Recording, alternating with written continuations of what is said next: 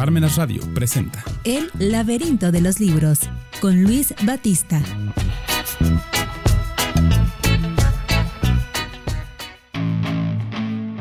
Era gordo y muy callado, y dicen que por eso le llamaban el buey mudo. Pero uno de sus profesores, San Alberto, llegó a decir a todos los compañeros que le decían eso, compañeros de su clase, lo siguiente. Ustedes lo llaman el buey mudo, pero este buey llenará un día con sus mugidos el mundo entero.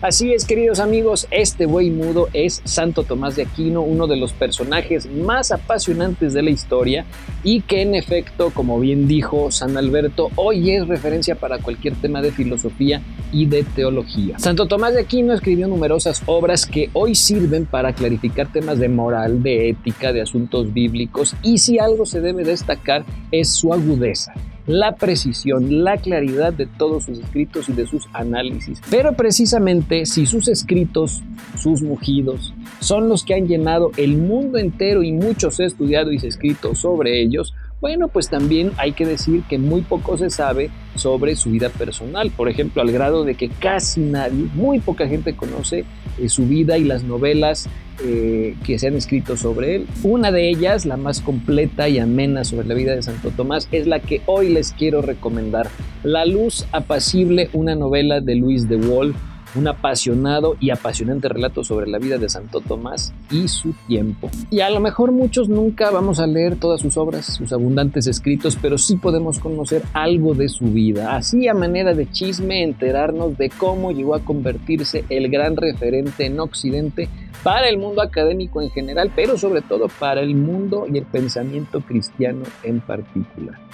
Y es que resulta que un día el autor de este libro, Luis de Wall, es recibido en audiencia personal por el Papa Pío XII y ahí mismo el Papa le hace la sugerencia de escribir una novela sobre Santo Tomás de Aquino. Y ni corto ni perezoso, Luis de Wall asume el reto y elabora esta que podríamos decir es una obra maestra. Y es una obra que destaca por no tener elementos pesados ni tampoco por ser una obra llena de muchísimos datos, así que abunden demasiado. Lo que les puedo decir con toda honestidad y desde mi experiencia es que esta novela es un deleite.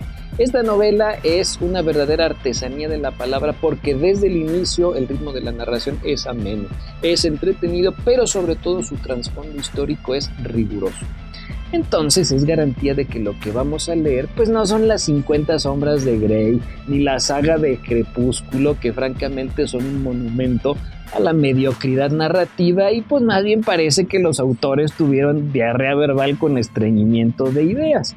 Aquí no, aquí Luis de Wall nos va a deleitar narrando un suceso histórico rigurosamente histórico, pero con una trama novelesca muy bien trabada. Y el resultado es este libro que puedo decirles que es insuperable.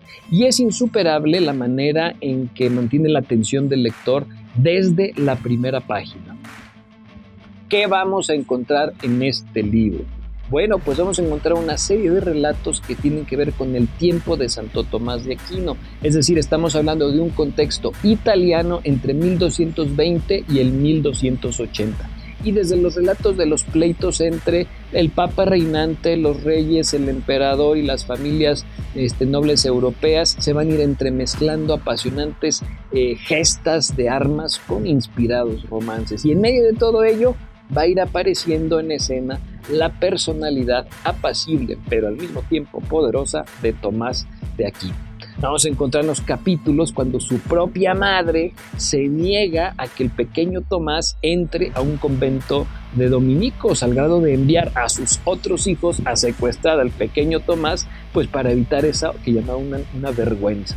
O incluso ser capaz esta señora de presentarse a altas horas de la noche en las mismas habitaciones del Papa para solicitarle, casi exigirle al Papa que ordenara a los frailes dominicos que liberaran a su hijo Tomás del convento donde lo tenían encerrado bajo clausura. Bueno, en fin, relatos irán, relatos vendrán, pero la esencia se va a mantener, dar a conocer la vida de este gran santo. Al final de la obra, uno de los personajes, recordando las palabras del padre Abad de Fosanova, dirá lo siguiente. Su mayor logro ha sido que ha convertido la filosofía en un arma poderosa al servicio de Cristo.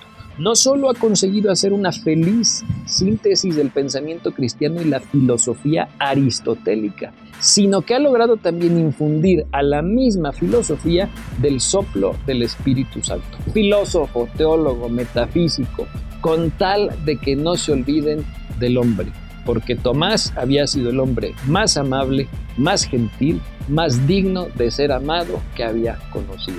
Bien, queridos amigos, pues esta es La Luz Apacible, una novela sobre Santo Tomás de Aquino y su tiempo del gran escritor Luis de Wolf. Parmenas Radio presentó El laberinto de los libros con Luis Batista.